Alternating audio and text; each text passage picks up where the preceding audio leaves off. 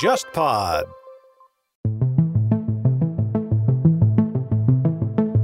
本大学啊，他可能对中国啊，或者是对第三世界啊，可能眼界也看的会比较多一点。所以说，有的时候有我认识的一些留学生，他可能一直在大学里面成长嘛，所以他有的时候他偶尔会去离开校园这个环境，去到日本的一些非常底层的社会的时候，遭遇一些或明或暗的歧视的时候，觉得不可想象嘛。但我觉得那是你的环境原因，你一直是在这个学院的这个体系里面，你跟你打交道的人都是温文尔雅的知识分子，他们当然不会讲这个话了。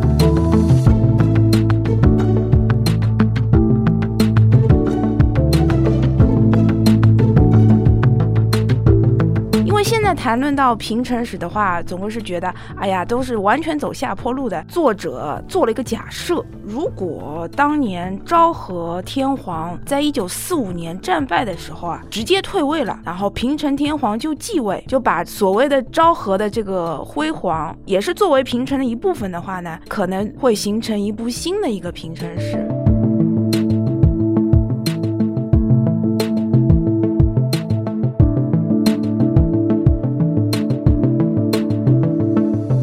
有一种误解，既然儿童问题，比如说少子化问题是个问题，那我们就成立一个儿童厅，显示我们有在做事情。其实你啥都没解决，你越没有什么，越要造什么，对吧？他们也知道，可能在日本现在现有结构不大改的话是解决不了的，但是呢，也要有对下面有交代。所以说搞一个什么儿童厅，好显示我有干活，你们不要骂我了。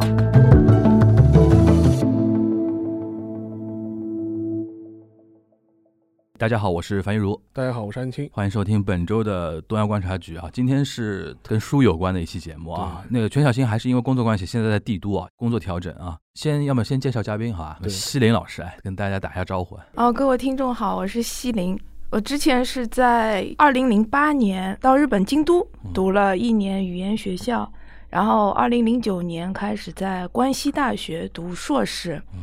二零一一年那年进入神户大学读博士，嗯，到二零一四年毕业。神户大学是非常优秀的国立大学。洋气，对我一直在早稻田这种私立嘛，对，我就是比较好奇啊，像像那种比如说国立大学，它气氛会不会跟我？因为早稻田就是怪咖真的很多，神户大学肯定相对比较严谨一点啊，上课啊，或者说国立大学的那种气氛，严谨一点，嗯。因为我硕士的时候也是私立的，是嗯关西大学嘛，嗯，然后我也有这种私立和国立的比较。对对对对，然后到了神户大学呢，的确是就觉得整个学生就感觉非常的马奇妹，就很认真。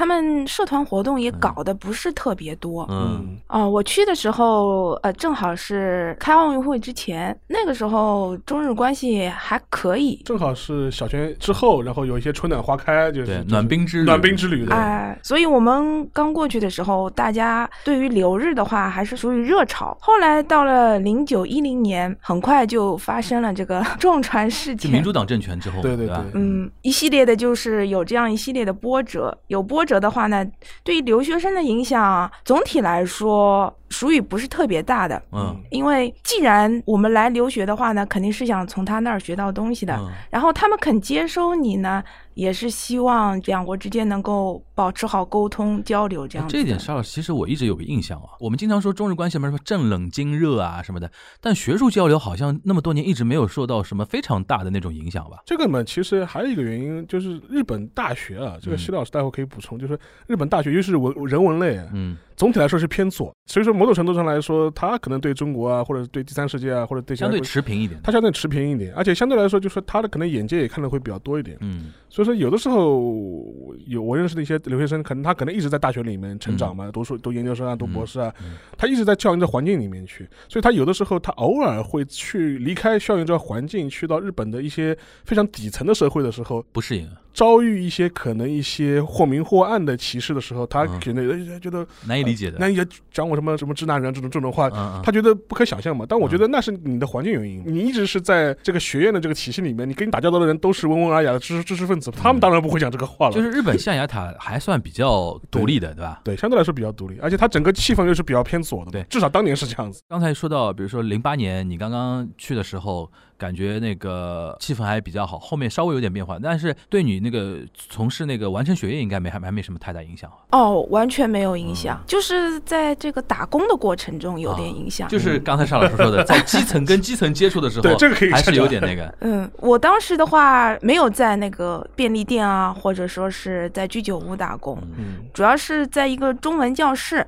嗯啊我是教日本人中文。教日本中文。嗯，那个时候关系还可以的时候呢，嗯、人家日本人学生还蛮多的，嗯就给我排课还排的不少。嗯后来呢，发生一系列的事件嘛，那个撞船，后来民主党上台又够倒，够的啊，对，呃，学中文的人一下子就少了，嗯啊、那学生多的时候，基本上学生是怎么样的人？因为这种应该是民间学校嘛。对，对，就是报名来学中文的人是怎么样的人啊？比如说是退休的老年人，啊，当业余爱好了。哎对。这个的话，就发现日本的老年人还是非常好学的。然后学着学着就跟你聊《三国演义》的，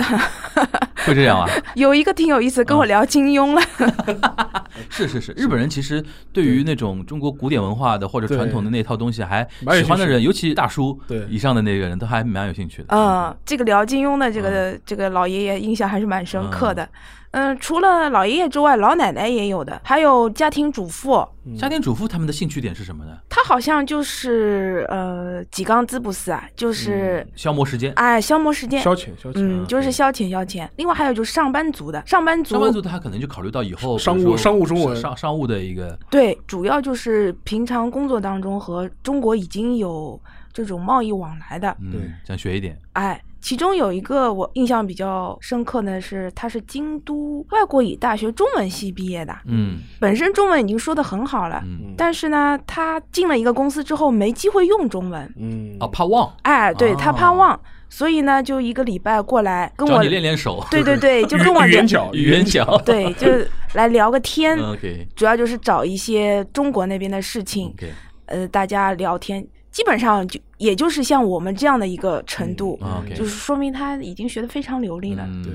那后面就是发生问题之后，就明显就是报名的人就少了。特别是零基础的，想要来学的那些，对，对对，这个可以可以可以。哎，可以一下子一下子就少了。零八年之后，真的发生很多那种标志性的事件嘛。我们在节目里面多次提到，比如毒馒头啊、毒饺子跟那个党波路的馒头嘛，对，对吧？那个时候，我当时一个印象就是日本人开始要做调整了。嗯，其实我们现在经常诟病说日本媒体，比如报道中国都是负面的那种，就从那个时候嘛。对，就是比如说我们那个时候还有沙尘比较严重的那个沙尘暴、雾霾、PM 二点五那个那个话题，像这两年大家都聊的少了。那个当年其实雾霾的话题是在日本经常被提及的嘛，所以说现在新的一批，比如说哔哩哔哩上面那些年轻人，他会经常会说啊，你们都是那种什么阴间滤镜啊，对，就说日本只要用到媒体，只要用到中国的画面，都是那种阴间滤镜，就当时留下的一种惯性嘛。现在都改不掉嘛，其实都是从 就是从我们西林老师去留学的那个年代开始就有一个转变的嘛。今天这一期节目呢，是因为我们西林老师也翻了一本书，对，叫《平成史讲义》，对，然后一听这个名字就跟我上次我翻的那本有点像，平成史，这是真的有点关系的两本书。嗯，因为这本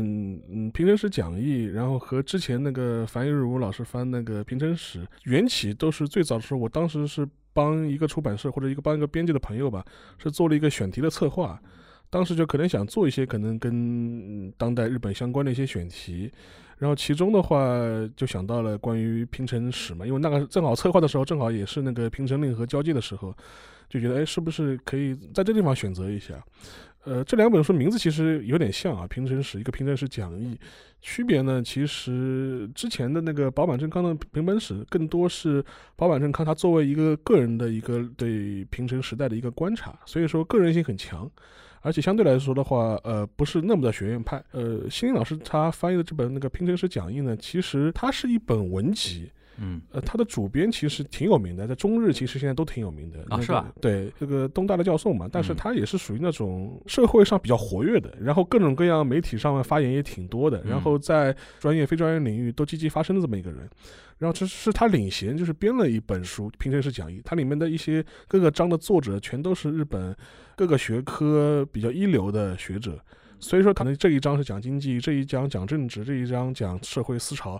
但是他都是选了一个这个领域比较领先的一个日本的学者来写这么一章，所以说，一个方面它的学术性会更强一点，另外一点的话就是说非常的提纲挈领。呃，因为其实我们写过一些文章的人，可能都有这个感受啊，就是文章写长不难，写写短很难，对，而且又是一个你要用一章的篇幅，就是把这样一个平成三十年的一个过程能够把它提炼出来。你既要有一个历史的脉络的叙述，还要有个自己的观点，其实挺不容易的。嗯但是这本书的话，就基本上呃是找了一批一流的学者去做了这样一件事情。所以说，当时呃，我就考虑的话，就是说，一个的话是一个对平成史的一个私人的一个个人的评传，评传，对，还有一个是可能更学术化一些，可能客观性的叙述可能也会比较多一点的一个叙述。这两本书可以正好是互为表里。嗯就说如果你要对一些史实性的东西能够有一个把握的话，你可以去看《平成史讲义》，给你做一个系统性的一个梳理。然后你想看一个比较个人化的一个对平成史的观察呢，你可以去看《平平成史》。所以当时做策划的时候，觉得哎，这样两个两本书摆在一起，其实挺好的。我翻的保坂正康那本书啊，其实上次我们有提到，就是大量的观点你要跟他较真儿呢，就会你会说啊，老先生你太主观了。对但是呢，人家狠就狠在资料多嘛。对但是吉见俊哉老师编的这一本呢，就是完全走另外一个路子了，对就是他找各个领域，因为他应该分了十讲嘛，对，每一讲里边那个执笔写的人都是他这一个领域里边研究的，可以说第一线的一些学者。他等于是吉见俊哉本人是等于是指了一个方向。我看下来这本书特别适合什么呢？就是日本大学生啊，如果你考到那种什么社会学专业，你对什么日本当代史有有兴趣，入门的书就是这本书。然后里边有大量的书目嘛。然后等于是说，你看了这本书之后呢，可以按照那个方向再进行一些深入的学习跟阅阅读嘛。当然，这是针对日本人来说的，因为我们里边提到的很多书目，国内都没翻过来过，对吧？对，我在想，因为我在翻那个老先生那本平成史的时候啊，也脱了一层皮嘛。难点是在于是说，它有很多那种遣词造句啊、用词啊，它是非常凝练的。就我要想到一个中文对应的词或者中文对应的一个表达，是费了一番脑筋。但我想你这个翻的费脑筋的方向跟我有点稍微有点不一样，因为我们新老师是研究历史的，但是这本书里边呢，虽然看上去叫平成史，但是比如说里边有日美安保问题，对。传媒话题对吧？然后社会的话题啊，什么什么，这种跨专业的那种东西会特别多。对你来说啊，这是不是你在翻译的过程中的一个非常挑战你的一个地方？嗯、是的嗯，因为这本书，我猜作者他在设计的时候，肯定是希望能够涉及到整个平成史各个方面的一个内容。然后作者本身是社会学。教授出身，跟他一起写书的这一批学者也是大多数社会学出身，所以其实基本上都是在社会学一个大框架里面来对各个领域来进行一个探讨。那么我想作者的话，应该也是这样一个考虑，嗯就是希望从一个整个社会的变迁，然后来反映各个方面的一个变化。那我在翻译的时候呢，碰到的第一个问题，就像你说的，它有各个领域的一些作者，然后他们虽然是在整个社会学框架当中在探讨这个问题，但事实上有一些学者他还要涉及到一些政治学啊，还有行政学啊，还有这个后面的日美关系、日美安保，还有冷战的这一些问题，其实它也是可以从各个方面来进行了解的。嗯，那么这些作者呢，也尽量是把整个学术界已经是有定论的一些东西嗯放到了书里面。嗯当然，这个学术界就是指日本的学术界。嗯嗯对然后里面的一些专有名词呢，也是在日本学术界就基本上也形成了共识。嗯所以我们的中国读者读起来的话呢，首先是你可以了解最新的日本学术界的这样一个成果，嗯然后是对于日本人怎么看自己日本这个社会的这一个东西呢，也能够得到了解的。如果要把平成史和平成史讲义放在一起比的话，推荐两类人啊，不一样的人啊。我上次跟一个朋友聊天，他说你这本平成史为什么叫平成史，然后那么薄？嗯，因为我说它叫是叫平成史，但是不是一个煌煌巨著那种通史的通史那种类型的东西，它有点更像适合哪些人呢？就是对日本稍微有点兴趣，希望效率非常高的看一本书之后，然后可以在饭桌上啊有一种那种获得感。然后辛老师，咱这本书呢，就是。首先，我觉得对日本有兴趣是肯定的，肯定是要有日本兴趣的人才会有适合看这本书。这本书非常适合，比如说你要做一些专业的一些考虑的话，你比如说里边提到一些年轻人和贫困的一个问题对，互联网上大家有的时候讨论说会讨论非常具体的一个话题，比如说那个内卷啊对那种话题，那那你就牵涉到年轻人的一个话题。如果牵涉到比如说呃我们经常说什么美国是日本的什么爸爸啊那种说法，那你就要去研究日美安保到底为什么是有现在这么一个性质的问题。你要深入的时候，然后再可以聊别的东西嘛。对。因为这本书里边不管哪个领域，它会都被把一些学术界截止到目前为止一些定论或者说一些基本的概念告诉你，然后你带着这些问题意识，然后再去做进一步的深入的别的一些衍生的一些阅读，是这种感觉，嗯，对吧？对，那你个人，比如说，因为我知道辛老师是研究那个日本近现代史的嘛，你在翻这本书的过程中，最有印象的几个点，可以帮帮我们介绍一下吧？第一个就是在第一章当中啊，作者做了一个假设，如果当年昭和天皇在一九四五年战败的时候啊，直接退位了，然后平成天皇就继位。小学生继位，因为现在谈论到平成史的话，总归是觉得，哎呀，他是泡沫经济开。失去的三十年，对，啊失去的三十年，泡沫经济破灭，都是完全走下坡路的，嗯就给人的印象非常的呃消极消极。Negative 的，对，那么他的意思就是说呢，如果你那个平成史嗯。早一点开始，就把所谓的昭和的这个辉煌，也是作为平成的一部分的话呢，可能会形成一部新的一个平成史。对。嗯。这个观点啊，其实也暗含了一个日本人那么多年的一个纠结啊，嗯，就是对于昭和评价的那个复杂性。复。杂性对，因为昭和一分为二，战前战后。对战前战后两两种评价嘛，导致其实你说现在日本为什么，比如说我们说战争清算啊、历史清算啊，感觉好像疙疙瘩瘩的那种东西，其实跟那个时候，因为当时经常不是呃，我们经常国内会聊那个叫天皇责任论的这种话题嘛。如果是让他退位，其实就是另一种形式的天皇负起责任，对对吧？这个事情就结束了嘛，对不一定要你死啊，嗯，但是你就退位退位，然后让你儿子虽然小学生上去之后，整个日本是从一个零基础，等于是开始不没有有一个负资产。像日本那个到八十年代就经济到了 GDP 第二位的时候，有的时候他内心的纠结就是因为昭和这一段，他不知道怎么说这个事情对。吉田俊哉他这个假设其实蛮有意思的，嗯因为我之前也讲过，就是日本人至少是传统日本人，他的年代感跟我们不太一样嘛。嗯。他会有一个所谓年号的这样一种年代感，在那地方做支撑，然后让他划分他是什么年代。因为呃我看了很多这种日本老人的老政治家的一些回忆录啊，聊到八九年那个昭和天皇那个过世。去过世的时候，嗯。所有人都会写都会写，哎呀，我真的心内心感到我就昭和的时代过去了，就是这种时代感就特别特别强嘛，就尤嗯。尤其这这些老一辈的人，嗯。但是我就后来想，这种时代感到底是呃自然而然产生的呢，还是一种人工感很强的这种东西？我觉得是塑造的。塑造人工感很强的这种东西。就如果按照之前那个假设，如果四五年昭和天皇直接退位下台，这个其实可能性是有的呀。因为本来的话就是日日当时应该就是选择项之一吧，对？对美国占领当局，其实到底是怎么掂量、怎么样处理天皇这个问题，其实也是犹豫了很长时间的。嗯前几年美国人还拍过一部电影嘛，就叫《天皇》。对。就是就是讲当时美国麦克阿瑟这批人怎么样考虑处理这个天皇问题的。嗯，其实，所以说我觉得这也是历史的可能性之一。嗯所以从这个可能性角度之、呃来看的话，是不是能够对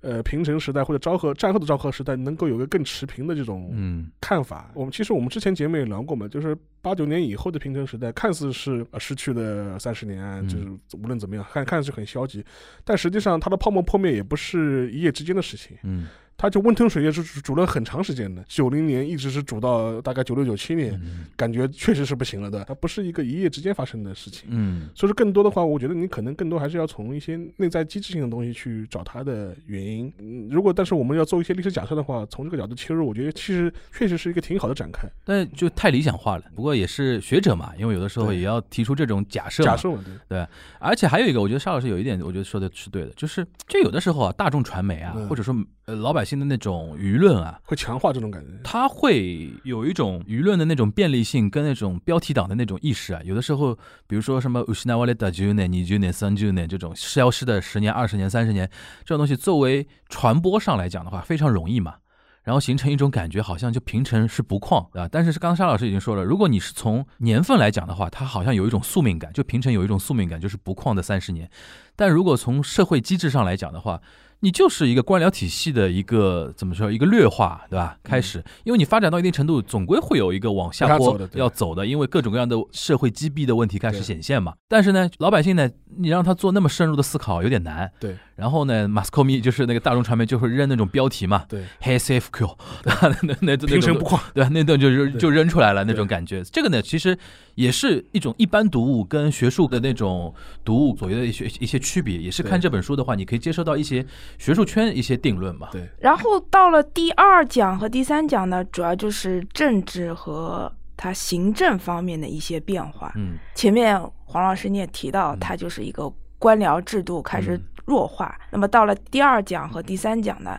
它主要就是在讲平成这三十年间啊，这个官僚制度具体是怎样一个弱化的一个过程。嗯那么这两位呃学者呢，已经是出了非常多的学术著作了，嗯他们基本上是把自己精华的部分拿出来。放到我们的书里面，嗯这个虽然是这两位学者就写的比较专业嘛，嗯但我觉得思路很清晰。嗯接着印象比较深刻呢，就是到了第五讲，嗯，就前面也提到的是关于年轻人和教育的一个问题，它有个宽宽松松教育的这样一个时期嘛，这样一个时期怎么出现的？然后这样一个时期培养出来的年轻人对于社会、嗯对于劳动力市场形成了什么样的一个影响？前段时间有个日剧嘛，就叫《宽松时代又如何》。对对好像是菅田将晖演的还是谁演的，我好像有点忘了。反正就是那个很多人如果不知道这一段的话，他看不懂那个标题嘛，对，就是因为有有 d o l i k 对叫宽松教育，就是可能在我们语境下可能叫什么素素质质教教育育啊什么的。这个就是从平成初期开始推的嘛。这当时日本人觉得日本人的娃也太鸡血了，太鸡娃了。太鸡娃了。因为现在我们中国人不是也说现在的小朋友太鸡娃嘛？对，当时日本人觉得日本人的娃太鸡了，然后说我们要搞素质教育，宽松教育搞了一个叫 u d o l i k 从那个年代出生的，或者那个年代进入学校接受学龄教育的那批人。现在日本社会统称叫宽松世代，然后这不宽松世代现在有个统一的标签，就是草食啊，没有责任感啊，对吧？然后不积极向上、不奋发啊、不进取啊什么的，然后呢才会有宽松世代又如何这种剧出来。他们现在有一个反过来的，对我们也有话说啊，这个是在第五章里面有体现，对吧？之前我们也聊到过嘛，就是说，其实日本年轻人愿意继续读博士的，其实越来越少了。嗯，整个就是继续就学的倾向也越来越少，尤其这两年更加严重了。就是很多大学里面这种研究生啊、博士生啊，全是考虑留学生在哪地方，这这个他们好像嗯就是一代人对于学术的热忱也降低了嘛，对，主要还是因为受教育之后回报率太低了。就是就业不好找，就卷嘛，卷的太厉害了。不，这个肖老师你当时有印象，因为我认识一些日本学生都跟我讲，他说就是就是什么学术浪人，日本各个大学读博士后知道吧，就是找不到正式教职，啊就一个大学一个大学转过来就有有有，我那个时候已经有非常明显的这种趋向了。有有这种趋势。嗯还有呢，还认识了一个他后来回到中学当老师的，啊，就说在大学他都找不到那种教职了嘛，嗯先回到高中，嗯然后当了几年老师，嗯最后看看有坑了，嗯然后马上再回到这个大学里面嘛。嗯就是从我们这边来看的话，就觉得很不可思议的。嗯，但是现在国内也也开始也开始了，哎也开开始了。然后那个九年还一八年，日本还出过一件蛮学术界还是蛮大一个新闻，就是一个日本的一个女博士，学术成绩成绩还不错，最后是自杀，对大概四十岁左右就是是，对，她是研究佛教史的，对，嗯，而且还是当时日本佛教史领域当中第一人的一个弟子。嗯，就找不到工作，因为他是呃找不到，就是说定职嘛，都是都是非常勤，哎，都是非常勤。都是，非常勤，非常勤讲师，对。嗯。基本上毕业之后，现在能够找到非常勤都已经是很不错的了。都卷到这种卷到这种程度了，，就跑到好几个学校就当非常勤嘛，嗯，对，赚到的这个收入啊，嗯。也只能维持自己的一个平均的一个生活。最亲近的一个例子就是我一个朋友是个是个日本的一个女生，然后嗯。去年的时候她跟我说，我终于找到就是那个正式的教职了。嗯不然的话，我跟我的先生已经分居了三四年了。我我具体没多问，他先生可能也是也是学学术圈里面的，对。就两个人可能都在各个不同学校里当非常勤，对。就是长期是几年都没办法在一个城市里面找到同一个城市里面的找，工作。工作这个卷的有点厉害了吧？啊？是想不到吧？嗯，日本也也经历了一段，其实我觉得现在中国台湾也出现了，嗯。就是私立学校学术机构膨胀啊，嗯，但现在就是有一点那种泡沫破灭之后开始要往回挤的那种过程嘛。是对吧？其实就是说，可能不用那么多大学，尤其不用那么多私立大学。对但是即便如此，你看我们当时阿贝江还是在对 批准那种新的大学设立啊、新的学部设立啊什么的，就是一方面在已经开始在卷了，教育还是作为一种产业，还是在存在着嘛。他有的时候他会大量的生产很多博士出来，对，但实际上根本没有这么多就业的岗位，对对对对能够填补这些这些需求嘛。所以说前面那个徐老师讲对了，我觉得就就是投入产出比太低，对吧？所以说不嗯大愿意，日本本土人不太愿意读，就就那我呼吁日本学术圈的老师学一学 idol，到中国来打工，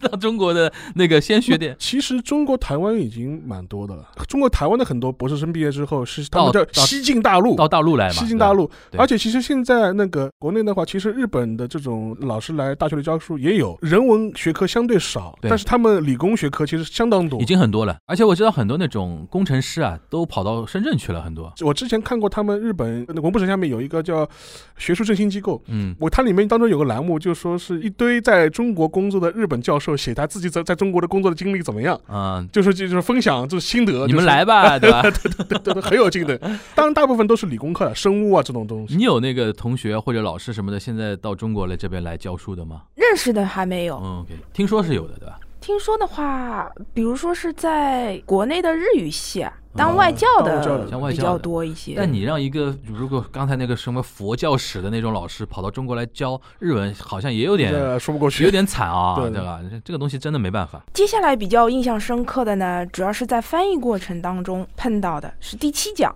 和其他的那些内容相比啊，第七讲它就是一个论比较多一点，其他讲的话是客观描述啊、介绍啊更多一些。第七讲呢，他这个作者啊，他就说我这篇文章呢，主要是从自己已有的两篇文章当中杂糅起来，然后又进行了一个创作。所以呢，他原来的那两篇文章的一个论的那个嗯、呃特点呢，就基本上原封不断的就体现在这一讲当中。那么由于他这一讲论比较多呢，所以有一些用词啊，还有造句啊，就偏向于那个口语，就和其他讲的那些风风格不太一样。嗯，那么在翻译的时候呢，也是纠结了很长时间，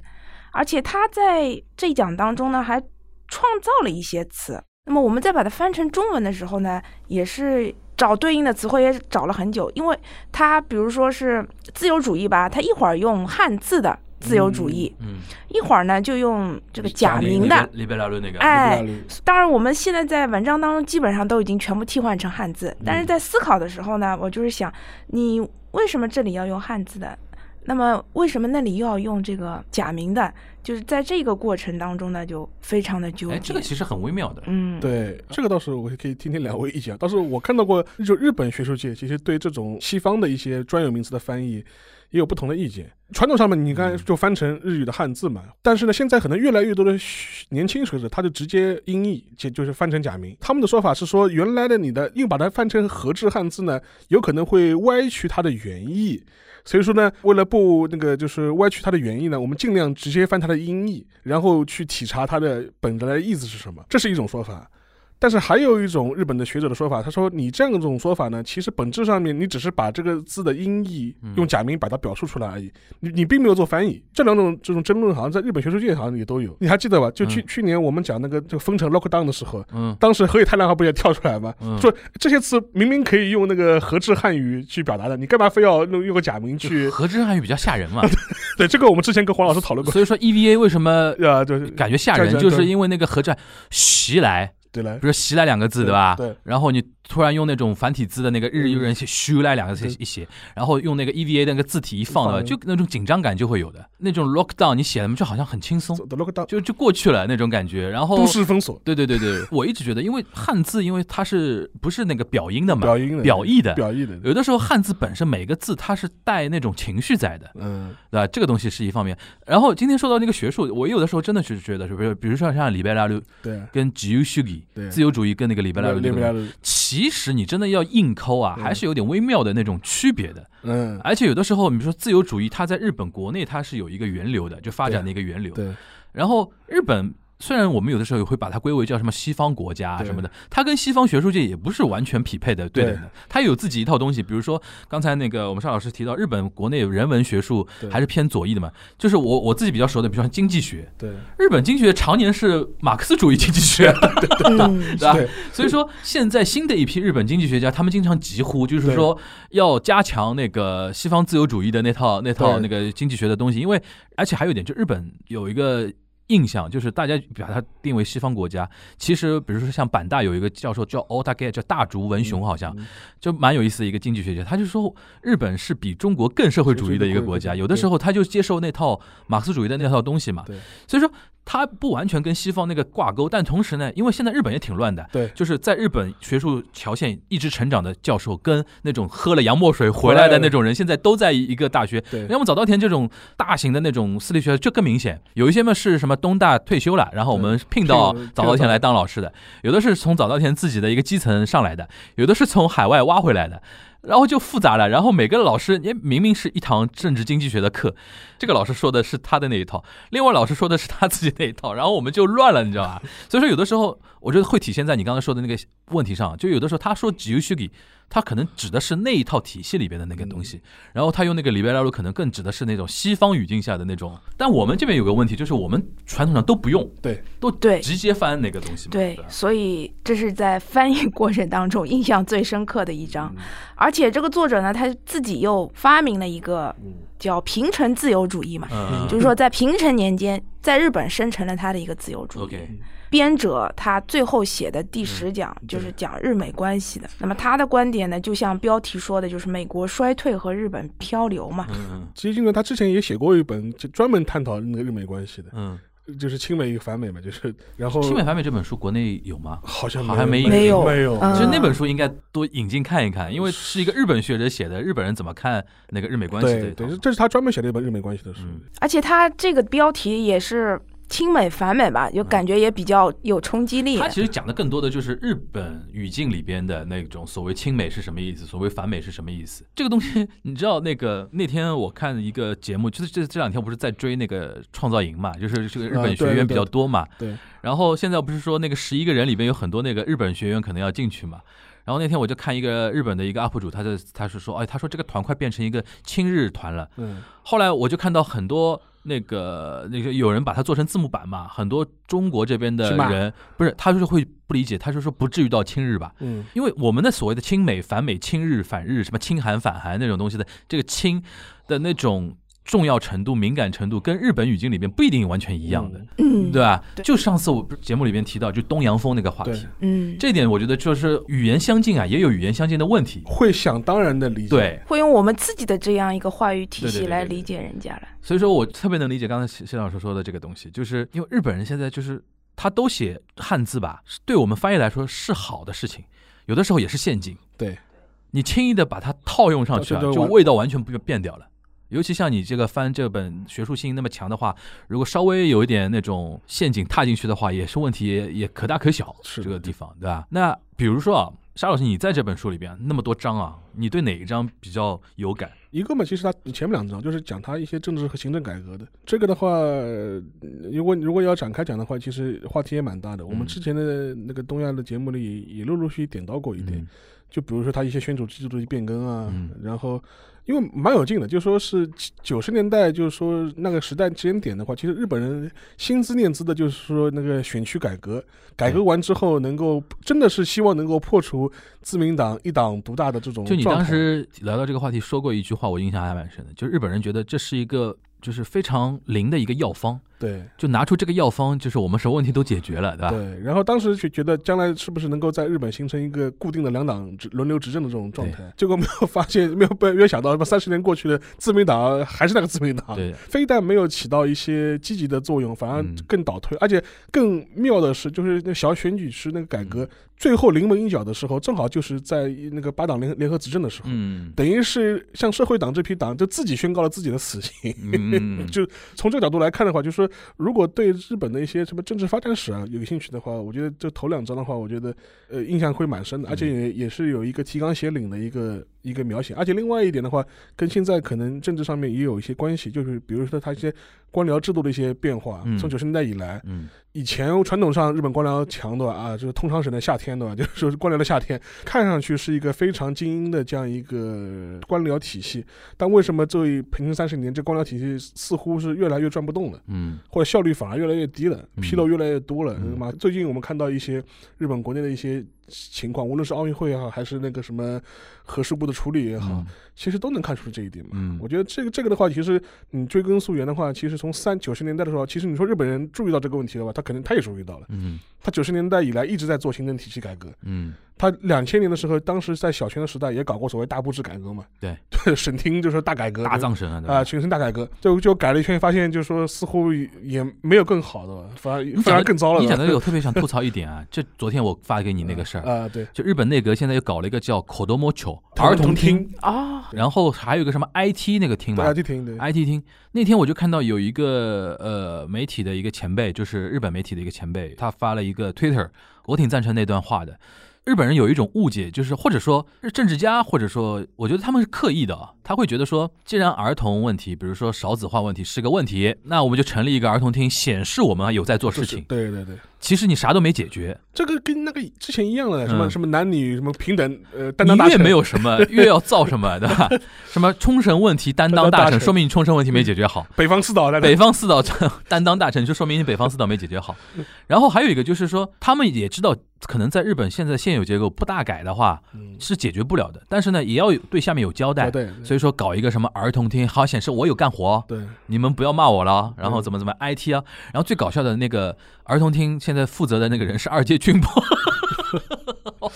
八十多了吧，他快要对吧？都快八十多，在负责儿童厅的那个那个东西。然后其实按照日本现在，你比如说儿童问题，嗯，你就交给什么后老省啊对，或者文部科学省，对，大家跨部制来解决一个一个机制嘛。但没办法，就是政治家一定要搞一个这个这么一个动作。但其实做事情还是那帮人在做。对，而且你说那个少子化的问题是这种你搞一个儿童厅就能解决的，我相信不是那么简单的就能解决的话，不会拖到现在嘛，对对吧？这这个我觉得我挺同意那个两位老师说的，就是现在他那种官僚体系跟那个政治体系的一种劣化嘛，这是一个。我个人是对第六讲那个大众传媒比较有感觉，然后里边因为一开始就讲到那个纸媒那个话题嘛，前两天我听到一个数字，我还印象还挺深刻的。我一四年一三一四年从那个日本回来的时候，那个时候我看到一组数据，就是朝日新闻还能每年的那个就是购读量啊，还能达到八百万部的，现在最新的数字只有五百了，就是已经削弱了大概已经百分之三十三四十去掉了。然后去年年底。朝日新闻整个集团是有一个几十亿日元的大赤字，嗯，然后现在把那个社长给换掉了嘛，嗯，然后怎么怎么样？那天我看到他们一堆人在讨论啊，什么，就是现在基本上日本媒体已经出现一个什么问题呢？就是首先从产业上来讲啊，就是呃，就是力量不及以前了。嗯，因为你想，原来读卖能到一千万部，对。朝日八百万部，我记得是读卖一直是什么全世界发行量最大的报纸嘛，对对对，一直这个报记录世界纪录保持者，你就连《纽约时报》也不可能到一千万部的，不可能因为像日这个要提到我们沙老师特别喜欢的棒球，嗯，这个跟巨人队还是有点关系的，对。吧？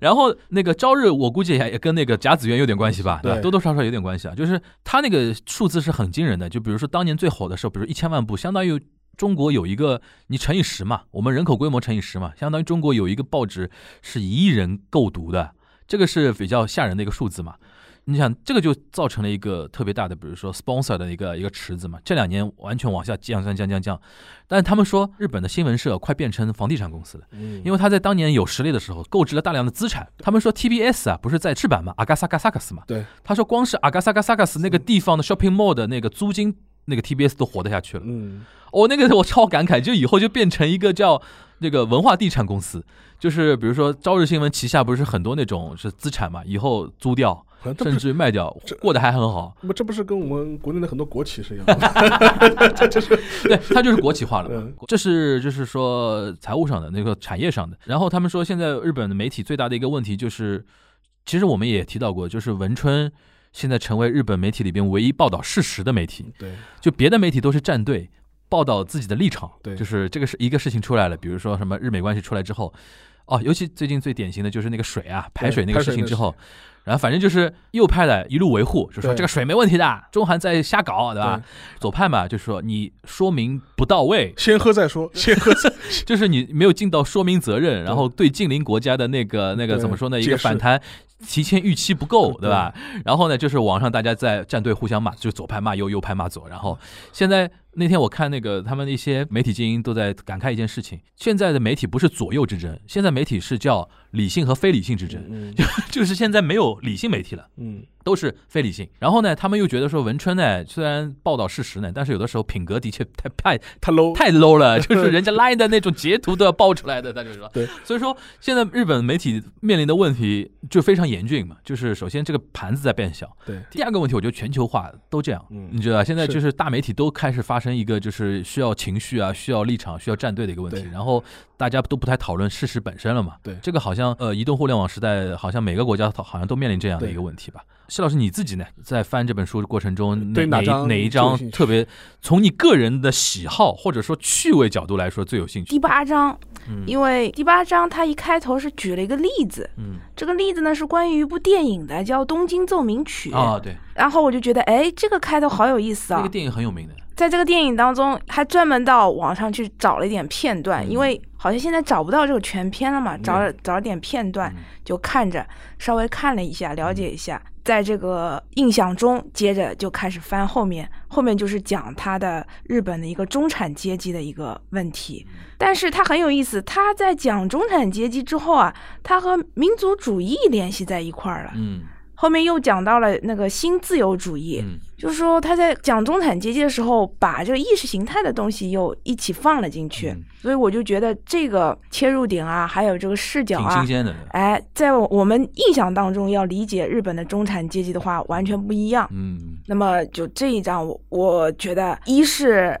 开头引起了我的兴趣，嗯。然后这个写作的这个思路啊，又觉得非常的新颖。最后呢，整个一个文章的一个感觉啊，还还是挺有说服力的嘛。嗯，行啊，这本书它的一个特点就是。如果你对日本真的感兴趣的，近现代史感兴趣，它从反正从十个角度切入，你反正就是对哪个角度最有感，可以先。它有个好处，它没有那个顺序，一到十有一个脉络，对吧？反正就不同作者写的，你对你先看哪一个环节，比如说我刚才讲大众传媒、对经济日美安保，对对吧？然后对于社会现象有兴趣的，先从那一章开始看，对然后那一章可以保证是日本一线学者的最新的学术成果的一个总结，对。对吧？然后可以先学那个学习起来。但是有一点，就是这本书它在日本的出版的定位，它就是类似于这种新书，它是专业人士写给业余者的书，对，它不是一个专业人士写给专业人士看的书。对，他不是写给学者看的，就是我跟你说，大学一年级嘛，对，就新书这个东西啊，我呃我们在节目里面也聊过吧，稍微提一到一个文库，一个新新书书，一个叫单行本嘛，对吧？单行本嗯，新书呢，就有点像普及性，我们之之前之前说的日本学术界对于一般大众做的一种推普及普及的那种读物嘛。对。对，我每次去那个日本书店，最要看的就是新书。金月的新书。对。然后他排一排，对。比如说比较有名的岩波书店的然后中宫新书啊什么的，我都会看一圈，看看啊，因为有的时候呃，就是学术圈出圈的书，都往往会在新书里面出现。对。吧上次我们提的那个无作泳衣啊对，我们一直说无作泳人，就无不作泳衣不不吴吴吴作泳英同志最近翻车了，翻车了吗？啊，他退出了那个镰仓那个大和剧的顾问了。对。他怎么了？他好像是失言，嗯发表了一些歧视女性的言论，哟 又是这种事情啊！哇，日本男的真的是，而且他好，他成也社交媒体，败也社交媒啊体，就说是。按他朋友的说法，他是一个一边吃饭到一边刷推特的人、啊人，知道吧？然后可能就是深度用户，深度用户，推特深度用户，然后就说有的时候是就想到啥了就发了，啊对，哦就翻车了。我的哎这个要自诉啊，这个。就是我的说回来，就是新书呢，呃，是一个用沙老师话说，学术圈给大众看的，然后特别适合那种大部分大学一年级啊那种东西啊，或者说你自己跨专业的，比如说你自己是个理工科学生，但但是你对人文的事情感兴趣。有点兴趣的对，有的时候因为新书还是以人文书为主嘛对，对吧？就是因为人文书比较容易出圈啊什么的。它比较适合，就是说对日本感兴趣，嗯。然后有一些了解，然后你想对一些呃某个领域有一些更深入了解的话，你可以拿这个书作为一个开始。嗯，而且它有还有一个好处什么呢？因为呃翻译出版这个节奏还是蛮快的，就基本上不是一个呃脱节的东西，就是跟日本现代社会他一些关注的点还是蛮令和也就才三年嘛，还是能够有点有点有点关系的。对对。而且很多问题是延续的，对，令和现在还是在延续平成的最后的一些问题嘛。对。最后我想那个，因为刚刚刚才提了半天日本学术圈或者日本那个高校那种卷的那种问题啊，对。我们聊聊聊聊国内啊，因为我们因为因为我特别好奇，我们新老师在一线啊对。一线教学啊，对。接触的都是零零后啊，现在你学生应该都是零零后了。对，现在大一大二的话都是这种零三年了都要，是的，对吧？现在的零零后对你自己的接触下来啊，像我们先说对于日本啊这种文化历史的那种感感兴趣的程度，跟我们当年学那个留学也好，或者我们念书的时候是有什么本质上的区别吗？他们感兴趣还是有的，嗯因为毕竟还是有二次元啊，还有游戏方面的这样、这样的影响。嗯那么有一些学生呢，会因为自己这个兴趣嘛，会去碰一下日语啊，或者是想要深入了解。嗯但是这一帮子小孩儿是比较固定的，嗯，如果再从他们身身边再要扩展的话呢，可能会比较难。嗯相对而言，男生多一点，男生玩游戏啊，对，男生玩游戏比较多。嗯，然后女生的话嘛，对韩国更感兴趣一点。对，像我去年教了一个课，嗯。主要是讲东亚三国的一些历史。文化交流史的，对文化交流史。但是因为我本身是日本方面的比较熟悉，嗯。所以韩国的方面就讲的比较少。嗯最后作业收上来的时候呢，我就发觉，哎，写韩国的东西一下子就多了起来了嘛。就跟我们节目一样的嘛，永远留言是让全小新多讲一点，就我自己也比较意外，嗯。而且他们有一些基本上都挑了一些我课上没有讲的，嗯，就等于是我看他们作业之后，我自己还学习了一番，啊。也是女生居多，呃，女生居多一些。那他们比如说你，因为你交的作业肯定就是教那种，比如说也是文化交流方面的嘛，对。他们比较比较关注哪方面的文化交流的东西呢？就是流行文化。我在上课的时候，因为规定嘛，不能写流行文化。因为我们是历史系嘛你写流行文化就体现不出来我们这专业性了所以呢，他们就主要就是写那个战前的多一点，战前。呃就是二战前，二战前的那啊二战个文化交流，呃，比如说史学方面的交流啊，嗯。还有就是一些韩国不是儒学啊，很研究比较发达嘛，对有些学生就选择了那个韩国的儒学家啊，这样的更多一些那。听着还是蛮蛮硬核的。所以我我自己也学了一番嘛。对他们的兴趣点就是说以还是以韩国作为切入嘛。嗯那你那个比如说现在大学，因为有很多大学选二外嘛，嗯对吧？那个刚才因为沙老师说到一个，就是那个神户大学或者别的大学怎么样？就是我当时在早稻田的时候，二外还是中文是最多的。那现在国内我们倒过来说的话，国内的那个那个零零后他们选二外会怎么选呢？就你接触到的，我接触到的话，呃，总归是出于自己的兴趣来的比较多一点。嗯那么对日本感兴趣的话，就学学日语。嗯但是真正学日语的那些呢，又是又比较少一些，嗯因为他们有些方面就停留在二次元和哎游戏上，那么就把它顶多就当做一个兴趣呗，嗯哎，就不会再想再深入了。嗯还有碰到的一些女生们，她会学一点韩语的。现在你就谢老师，你接触的话是选择韩语多还是日语多？如果这两个语言相比较的话，就在我接触的一些学生当中，好像还是韩韩语多一点吧。韩语多一点，那还是印证我樊一茹之前之前讲的嘛，对。还是韩语更厉害一点，更能打一点。韩就娱乐文化这个东西，对于年轻人的心智的一个影响是很大的。因为比如说，你的哥哥就是韩国人呀，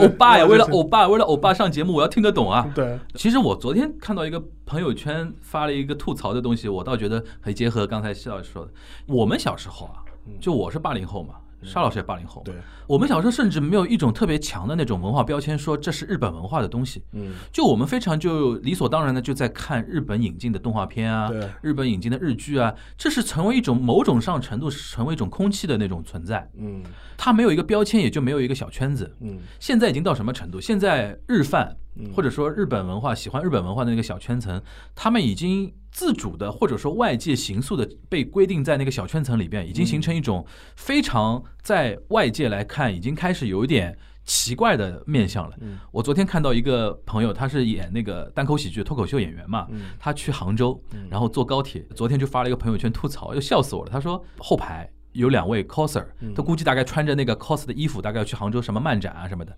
然后后排两个 coser 在给家里的父母打电话，不知道为什么从头斯密马塞啊，然后什么跟家 跟家里打电话都要是一满口那个日 日语的嘛。然后他说他再结合前两天看到一个二也是二次元小小朋友讲话的不啦，就是那种娃娃音，然后讲话的时候两个食指还对戳的，啊。就显示自己很卡哇伊那种感觉嘛。然后我就说，哎呦，我说这种现在我碰到也很多的，就是他们自己会觉得这是一个文化标签，